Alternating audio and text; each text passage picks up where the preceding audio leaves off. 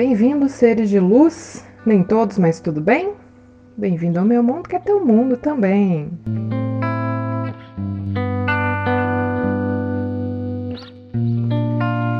Eu tô aqui com George Orwell, 1984. Uh, eu não li esse livro ainda, do Jorginho, né? Que eu descobri que o nome dele é Eric, eu não sabia, mas para mim é o Jorginho. Errou! Do Jorginho eu li A Revolução dos Bichos e Na Pior em Paris e Londres. Ambos, né? Claro, maravilhosos. Como eu sei que será 1984. Que eu ainda não li, comecei, tô vendo aqui que tá marcado aqui, mas eu ainda não li. É, eu não ligo de ter spoiler não, que a gente já sabe mais ou menos o que, que rola aqui, né? E então eu vou abrir aqui aleatoriamente.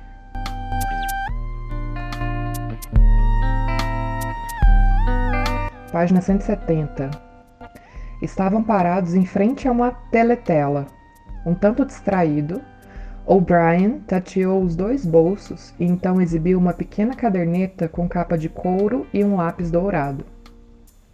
Imediatamente abaixo da teletela, em uma posição em que qualquer um que estivesse vigiando na outra ponta do equipamento poderia ler o que O'Brien escrevia, ele rabiscou um endereço, depois rasgou a página e a entregou ao Winston.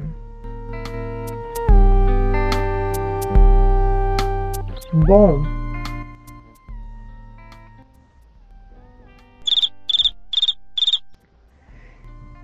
isso, isso me fez. Esse negócio dele ter rabiscado e apagado. Mas esse detalhe que foi falado aí que qualquer um que estivesse ele poderia estar tá vendo já o que ele estava escrevendo. Então ele deve ter escrito para alguém ver. Eu não faço a mínima ideia, como eu já disse, eu não li esse livro ainda.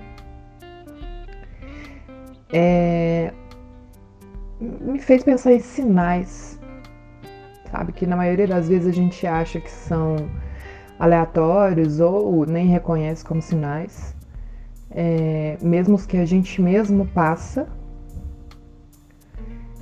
então, aqui, considerando que seja isso, foi de maneira calculada, né? Porque ele não tinha por que escrever e apagar o negócio.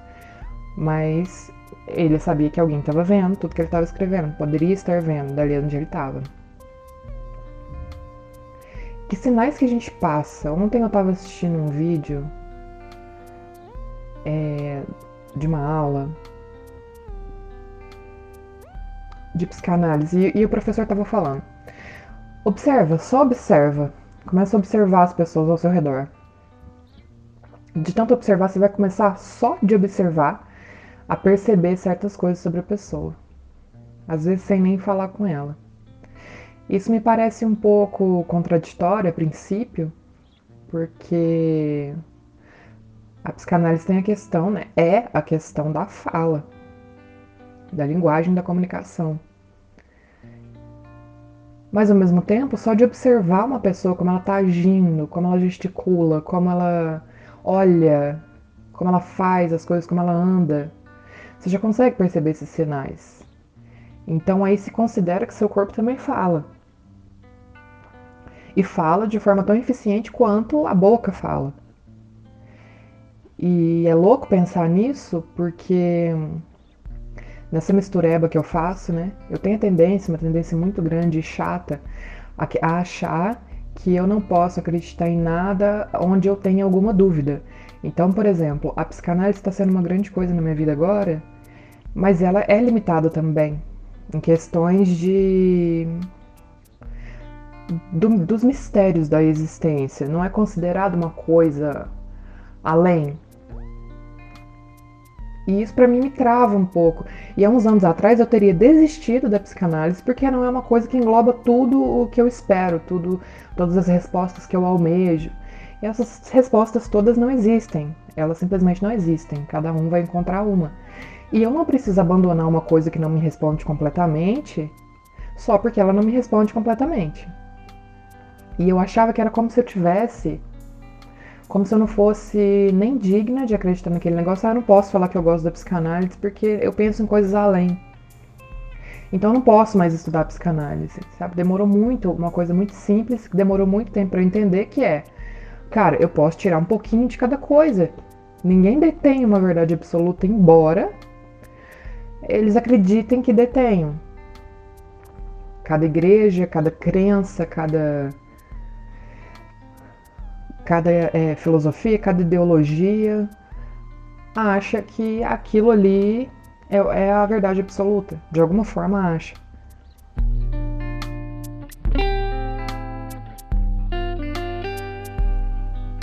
E aquilo me incomodava, me incomoda ainda.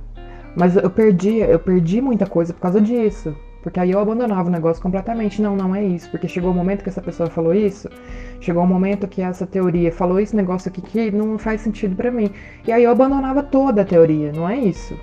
Calma, Lívia, calma, sua louca. Para você tá louca. Ao persistirem os sintomas, o médico deverá ser consultado. E agora eu consigo, por exemplo, estudar psicanálise sem, sem me limitar aonde a psicanálise para. Para mim, é, eu tenho, eu, eu estudo a psicanálise, mas eu considero, eu faço conexões, faço links com outras coisas que provavelmente seriam absurdas ali naquele meio. Inclusive, não dá para falar para um psicanalista as coisas que eu acredito, como por exemplo, aí eu vou voltar nessa questão dos sinais do corpo. É... Será que isso não é uma outra energia que move? Porque eu, uma coisa que eu acredito é que estamos, nós somos todos uma coisa só, a mesma energia dividida em cada matéria desse, dessa Terra, desse planeta. Então, às vezes, a gente se comunica um com o outro sem nem perceber que a gente está se comunicando um com o outro. Justamente através do corpo, através de sinais, às vezes a gente nem sabe, a gente nem vê. Mas o outro, sei lá, teve uma resistência com você por causa de um movimento que você fez que ele não entende porque que ele resistiu e você nem sabe que movimento é esse que você fez. Ou seja, nem vai ter uma conversa ali para falar: olha, você fez tal movimento que me afastou. Nem isso vai existir, é totalmente inconsciente. E o que seria o inconsciente para além da psicanálise? Talvez essas coisas que a gente chama de sinais, essa comunicação inerente, essa comunicação que a gente faz de forma inconsciente, é isso que eu tô querendo falar. A gente se comunica de forma inconsciente, não apenas através da fala.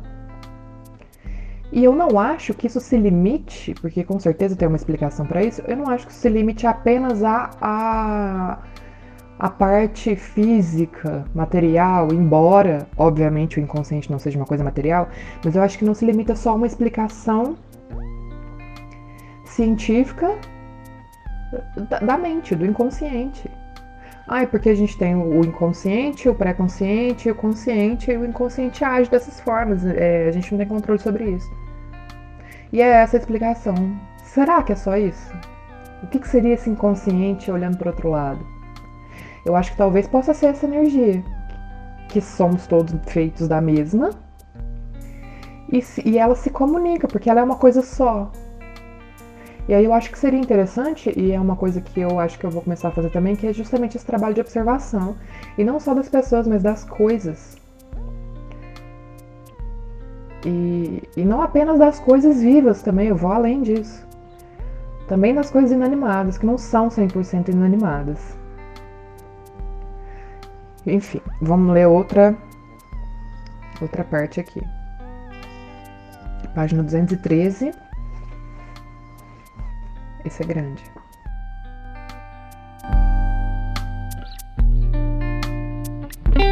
A guerra, portanto, se a julgarmos pelos padrões das anteriores, é uma hipocrisia.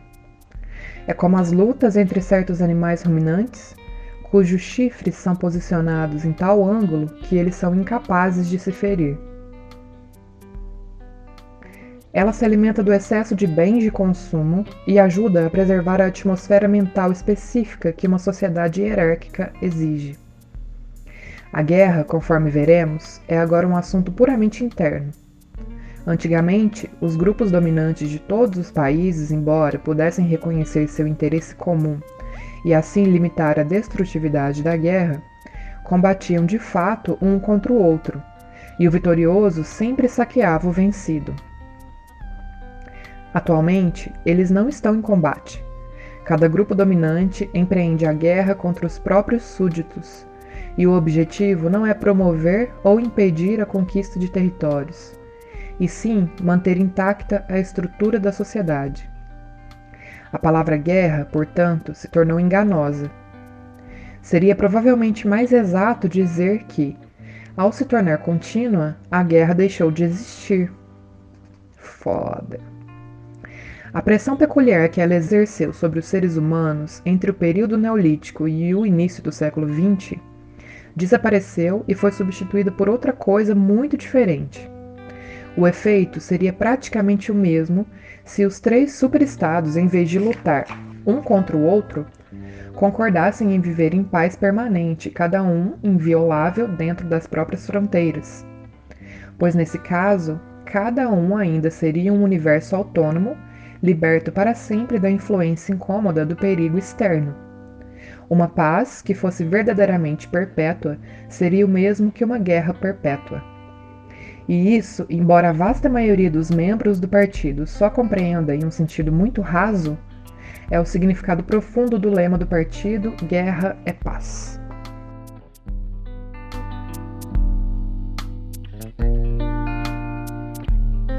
No começo desse parágrafo, que eu nem lembro mais o que foi falado, mas eu dei uma paradinha ali, foi por causa de uma frase que me tocou de uma forma que eu já não lembro.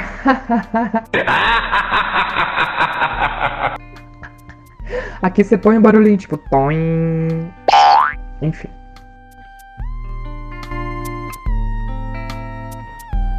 Bom, o que eu tava falando mais ou menos é que a gente. Uma coisa que eu percebi aqui, e que não é uma, não é uma especulação, não é uma coisa supersticiosa, não é uma coisa tipo assim. É, mística ou coisa do tipo, não no sentido que a gente vê isso, né, com, com os olhos viradinhos, porque hoje em dia, né, a gente está na, nessa era aí é, muito materialista, que é o que sempre aconteceu na humanidade também, né?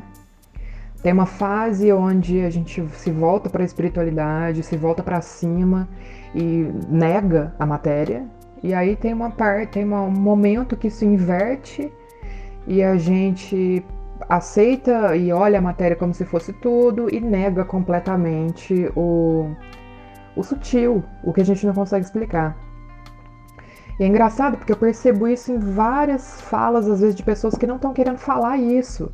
Ontem eu estava vendo um vídeo também de, de psicanálise e o, o professor estava falando, isso já era outro professor de outro canal. Ele estava falando que o, que o Freud usa a palavra alma para se referir à energia, a uma determinada energia psíquica responsável por tal coisa. Não vou entrar em detalhes aqui. E o professor fez questão de falar é, alma, ele falou com todo cuidado, porque eu vi que ele não queria desrespeitar, por exemplo, ou se uma pessoa ali acreditasse em alma. Mas ele teve todo cuidado de falar alma que ele falava, não num sentido é, espiritualista, mas como uma energia. Tipo assim, a pessoa que ela precisa falar, de alguma forma ela precisa falar que aquilo ali é inadmissível. Né? Então aí é, é, é, é, o que eu acho que é onde me. onde eu bato com a cara no muro, mas daí eu quebro o muro com a psicanálise, que é essa coisa, né, de não, mas tá tudo aqui, não tem nada além, não tem nenhuma força além. E é, é um pouco ridículo negar isso também, da mesma forma que é ridículo você ter certeza que, que a verdade foi dita por Jesus Cristo. Parênteses, adoro GG, super gente boa. Fecha parênteses. Tanto quanto o cara que vai falar que não, gente, não tem nada, nossa, vocês são tudo retardado. Mas, gente, vamos considerar.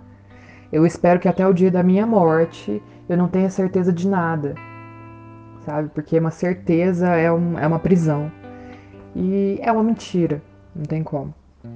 Mas o que me remeteu a esse esse parágrafo do livro aqui, não tem como não falar de sociedade, não tem como não falar de guerra, não tem como não falar de é, estruturas sociais que a gente inventou, não tem como não falar dessas coisas, mas eu vou falar dessas coisas e vou incrementar uma outra visão.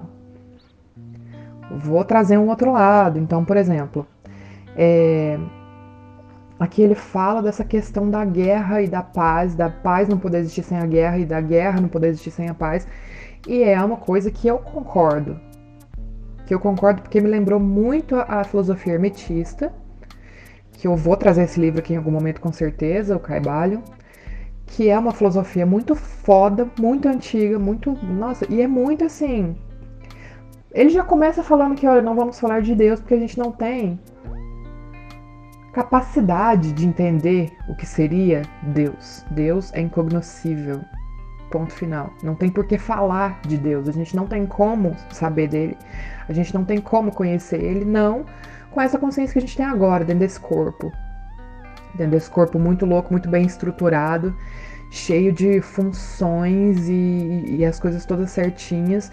Dentro desse corpo que tem emoções, que desenvolveu linguagem, então é muito, né? Vamos parar os ateus aí com, essa, com esse argumentozinho que já tá batido, né, galera? Tipo, com todo respeito, mas. Ah, o ser humano se acha muito importante para admitir que ele acaba. Não, isso daí já deu, vocês já podem pensar um pouquinho mais, tá?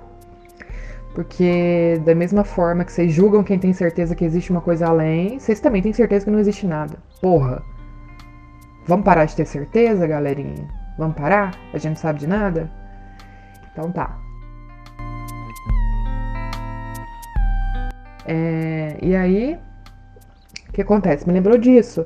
Porque aí eu cheguei num ponto, a gente chega num ponto na vida que a gente começa, tipo, a gente toma um lado e fala: não, não é legal. O que, que é isso? O ser humano é muito louco. O ser humano vive em guerra. O ser humano não respeita o outro ser humano por causa de um negócio que ele sente que o outro faz diferente, que ele acha que tá errado, então que ele tem que matar o outro.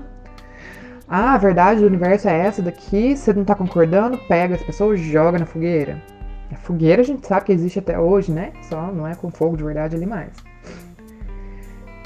E a gente fica, nossa, mas que bosta, isso daqui nunca vai dar certo. Nossa, olha isso, que, que bando de gente escrota. Olha, elegemos Bolsonaro, gente, pelo amor de Deus, elegemos Trump.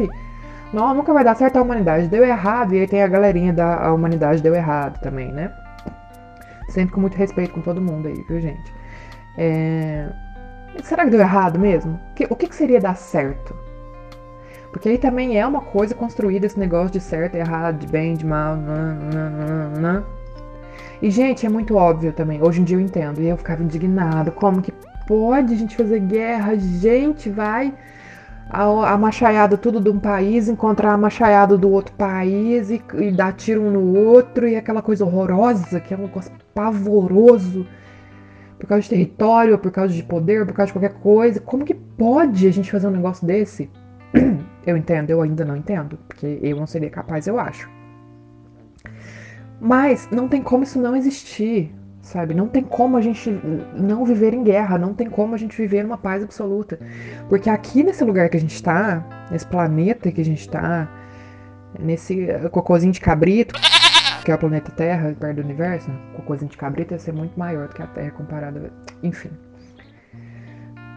É tudo dual aqui. Tudo dual. Então não tem como, não existe. A filosofia hermetista vai falar coisas que é só a gente observar, e aqui também eu não tô falando que, nossa, a verdade do universo é a filosofia hermetista. Eu espero que eu nunca tenha certeza de nada. Nunca mesmo. Mas é só a gente observar. É só observar. Então ele vai falar, por exemplo, que o bem e o mal, que o amor e o ódio, que a luz e a escuridão, que todos os opostos não são coisas separadas. Eles são a mesmíssima coisa, vibrando em polos diferentes, vibrando em velocidades diferentes.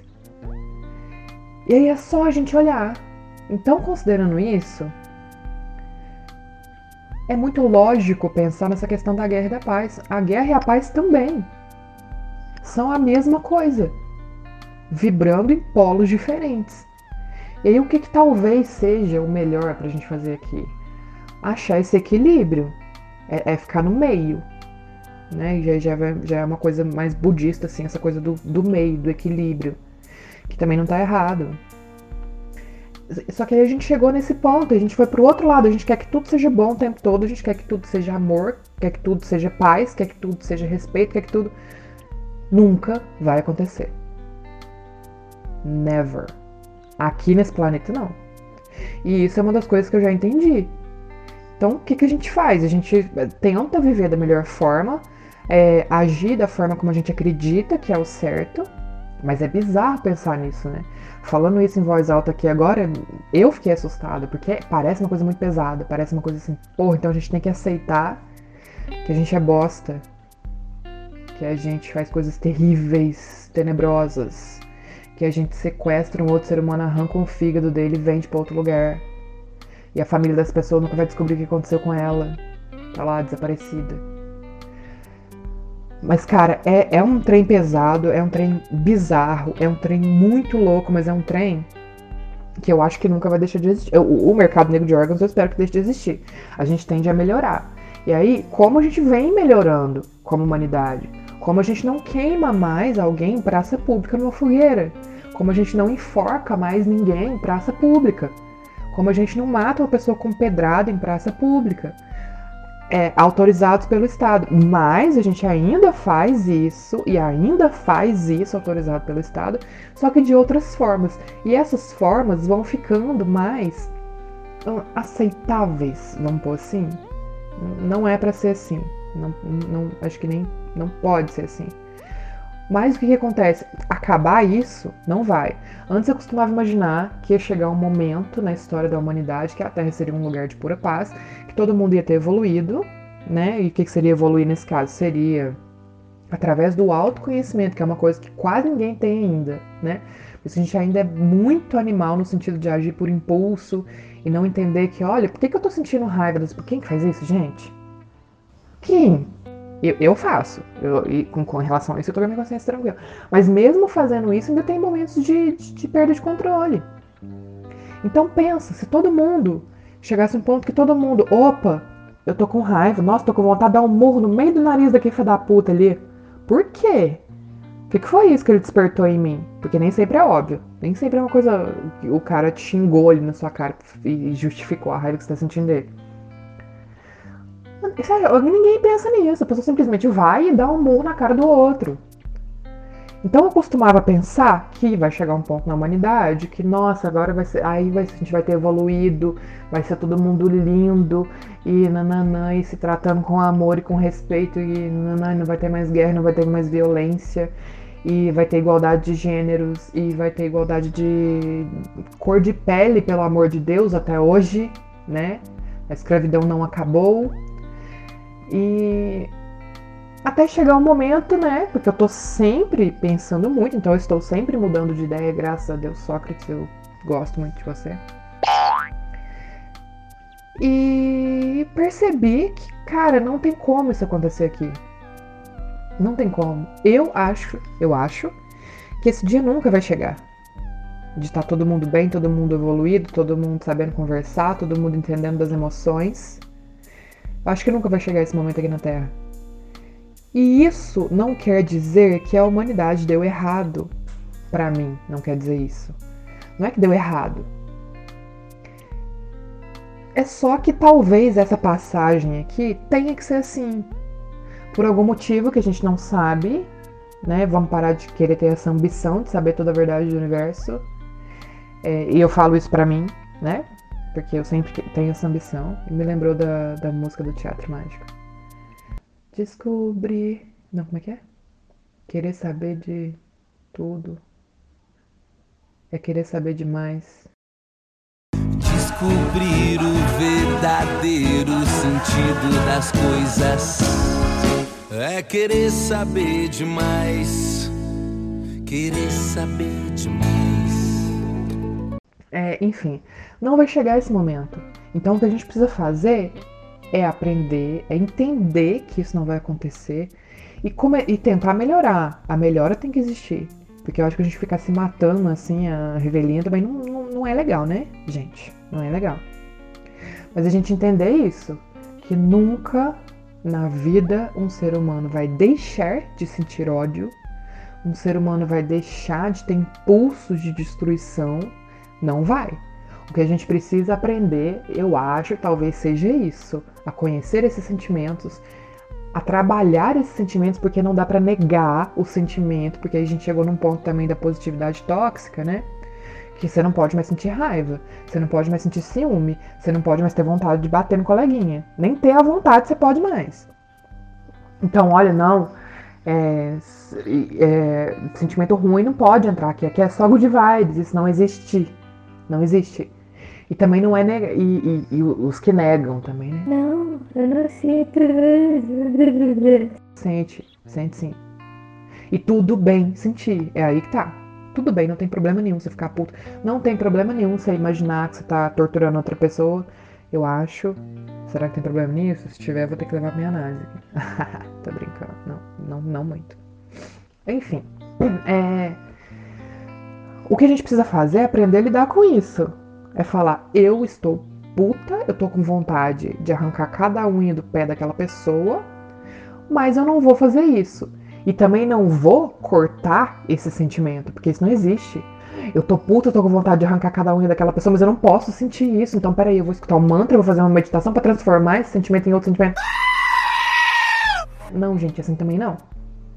Vamos aceitar o que a gente sente e vamos trabalhar aquilo para que a gente não haja influenciado por esse sentimento até o momento que ele vai passar, porque tudo passa também. Nada é permanente. Absolutamente nada aqui dura para sempre. E quando a gente aprende isso, também é uma libertação do caralho. Tá tudo bem com isso. Então, assim, é essa questão da, da dualidade. Aqui nesse planeta, tudo dual mesmo. É só a gente olhar. É só a gente olhar. A natureza é inteira dual. A gente faz parte da natureza. Fechou a equação aí, né? Tá tudo bem, não tem nada errado. Violência sempre vai existir.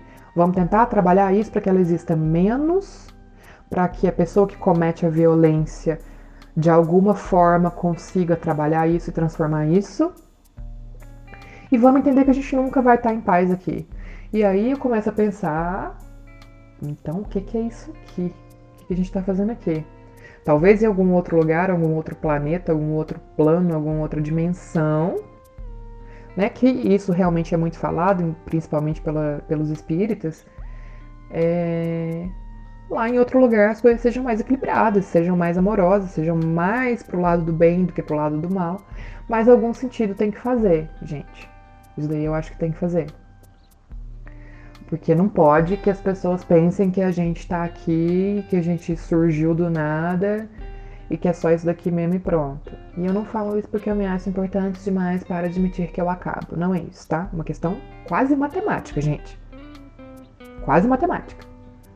Então tá, eu vou ler mais um. Página 287.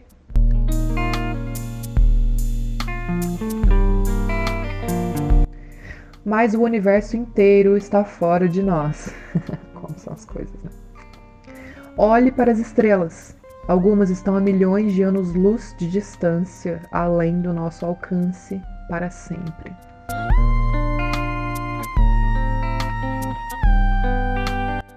Caralho, velho. Tô aqui falando de universo, falando que eu vou trazer essa coisa além e me, me cai num negócio justamente falando isso. E é, e é, justamente uma coisa que eu sempre fiquei pensando. Eu falei, gente, vocês não olham para cima não e veem a imensidão desse negócio? Tem alguma coisa, gente. Como é, que vocês não, como é que vocês conseguem? E aí eu me sinto incapaz e eu me sinto é, incapaz mesmo, né, de conseguir viver bem essa experiência aqui, porque também não é para olhar para cima e ficar que nem eu com os dois pés para fora da terra, porque você acaba ficando louco. Mas não dá para negar, gente, olha para cima. É muito misterioso. É muito misterioso e não tem como ter sido um acaso. Eu sei o que aconteceu? No clue. Mas eu também não tenho certeza de que não tem nada. Deu para perceber que eu tenho uma raivinha, né? E aí, cara, o que que é? É a gente ter essa consciência de que aqui é uma experiência dual, o tempo inteiro será dual. Não que a gente vai ficar sentindo amor e ódio ao mesmo tempo, o tempo inteiro. Mas aí vem outra também da, da outra, outro ponto da questão da filosofia, justamente da filosofia hermética, do, que é como se fosse um pêndulo. Se ele vai para uma determinada distância, ele vai voltar para a mesma distância. Então a gente tende, por exemplo, a achar que não, não adianta eu ficar. Aquele trem que a gente fala, né? Ah, alegria de pobre dura pouco. Alegria de rico também dura pouco, gente. Alegria dura pouco. Porque não tem como ela ser eterna, não tem como ela ser permanente. Então você vai ficar feliz com alguma coisa e depois você vai ficar triste com outra coisa. É a natureza, galera. É a natureza é assim. As estações mudam, as plantas morrem no inverno. E as folhas caem no quintal. Isso é no outono, né? Então. Aí a gente fica até com medo, tipo, ai, tá bom demais para ser verdade. Não, gente, é verdade, só que vai acabar. E isso não significa que você tem que ficar triste porque vai acabar também não. Depois vai vir outra coisa, vai vir uma tristeza, vai vir uma morte, vai vir uma uma decepção. Decepção porque a gente espera as coisas também. Isso já falo em uma outra hora também. E vai ficar nesse balanço. Fica bem, fica mal, fica bem, fica mal. Normal. Vamos. Aí eu que eu repito, que eu acho que é o que a gente tem que tentar, é achar esse equilíbrio. E talvez esse equilíbrio seja justamente a própria consciência de que as coisas se alternam. Pronto. Talvez a própria consciência disso, se não for o próprio equilíbrio, já é um primeiro passo brutal, que a gente não pensa nisso. Então, assim, é, o Jorginho afirmou aqui nessa, nessa frase que as estrelas estão a milhões de anos-luz de distância e fora do nosso alcance para sempre. Who knows? Ou who knows? Cara, a gente não sabe. A gente não sabe. Mano. E aí vem, né? E aí vem, porque aí chegou, chega um ponto que a pessoa que pensa demais, tipo eu, quase fica louca e, e larga tudo. Fala, não, agora eu não quero saber de mais, eu preciso nesse momento tirar as coisas da minha cabeça. Como é que eu tiro tudo isso que eu li? Como é que eu tiro tudo isso que eu pensei? Sai, eu preciso fazer minha cabeça, eu quero uma cabeça nova, vazia, papel em branco. Não dá também, não dá. E. Mas aí. Aconteceu na minha vida de encontrar justamente esse estudo científico da experiência de quase morte, que é uma coisa impressionante. Que é uma coisa que sempre existiu, que é relatado desde o princípio dos tempos e que foi é, abominada, que foi rejeitada, que foi depois vítima de ceticismo, da, da pessoa não conseguir falar que teve uma experiência dessa para ninguém, porque em momentos muito materialistas, né, a pessoa vira até motivo de piada.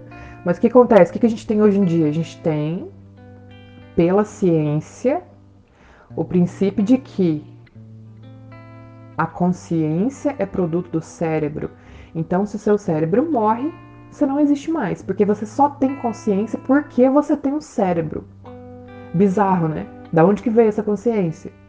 Ah, mas veio do cérebro. Você não tá acabando de falar que a ciência fala isso? Mano, para um cérebro criar uma consciência que pensa, que reflete, que, que gera os sentimentos, né? Porque se é assim, uma pessoa com um cérebro morto é, ainda tem coração. Então ela deve sentir alguma coisa, será? Não sei. Mas que cria, que um cérebro que cria uma consciência tão. Tão. Gente, consciência. Só por causa do cérebro? Não, eu acho que essa consciência já estava ali em algum lugar e ela usa do cérebro para se manifestar aqui. Eu sempre tive essa sensação. Mas aí, como eu disse e repito, nenhuma religião me respondeu, nenhuma filosofia me respondeu, nenhuma ciência me respondeu e nunca vai. E tudo bem, hoje eu aceito isso de muito bom grado. O que acontece é que agora a gente está tendo um mais olhar para essas experiências. Porque eu acho que já está chegando o tempo da gente parar com essa chatice do materialismo extremo e entender que a gente não sabe de porra nenhuma. E também de parar de inventar historinha. Então o que está acontecendo? A própria ciência está mexendo nisso agora. Já mexia de muito tempo, mas a, sofria represália dos próprios, né, no caso aqui da medicina, dos próprios médicos, então é difícil. Então agora a gente já tem evidências mais do que suficientes de que a consciência não necessita do cérebro para existir. Né? Pelo menos não baseado nessa nessa máxima de que a consciência é produto do cérebro e se o seu cérebro morre, você acaba, porque onde que a sua consciência vai viver? Ela só está no cérebro. Então, como que você explica uma pessoa que morreu clinicamente, que o médico falou, tá morta, vamos ressuscitar? Vamos. Pega lá o desfibrilador e vai para ressuscitar a pessoa. E a pessoa volta contando uma experiência. Não tem como, pela ciência, ela nem ter tido uma alucinação, porque o cérebro dela estava morto. Porque ela estava clinicamente morta. Então não foi uma alucinação pela própria ciência. Ah, então a pessoa tá inventando. Tá falando mentira aqui agora que ela voltou. Ela inventou uma história dessa maravilhosa, cheia de detalhes, com sentimentos e coisas que as pessoas viram que elas falam que, olha, eu tô usando essas palavras aqui, que é o mais próximo que eu consigo chegar, porque tudo que eu vi, é na verdade, é indescritível aqui. Será, velho, que tá todo mundo falando mentira? Porque a pessoa morre, tem um ataque cardíaco, tem um acidente de carro, tem que em coma e volta com uma, com uma história. Nossa, será, gente? Vamos parar com isso, né? Vamos parar de cada um querer ser dono da razão, cada um do seu lado querer ser dono da sua razão. A gente não sabe porra nenhuma. Porra nenhuma, porra nenhuma. Mas vamos pegar o que a gente está tendo agora, que é a própria ciência falando. Gente, olha, agora a gente tem evidência de que a consciência funciona fora do cérebro. E aí? Hum, e aí, hein? Vou ler o último parágrafo, né? Como eu combinei comigo mesma. Página 334 e 335.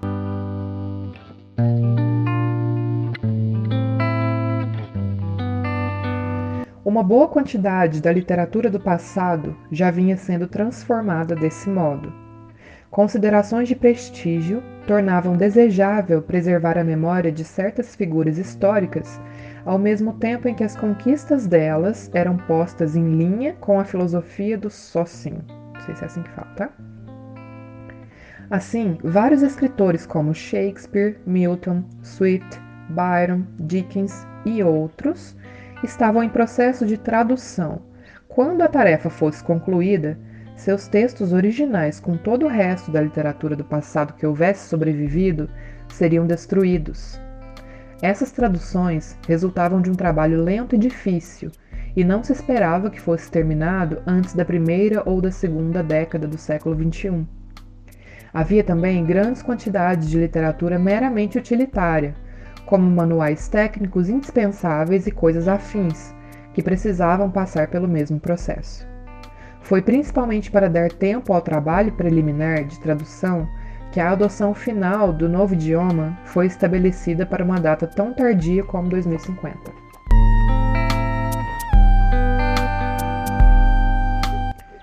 E assim a gente vai. Beijo, criaturas!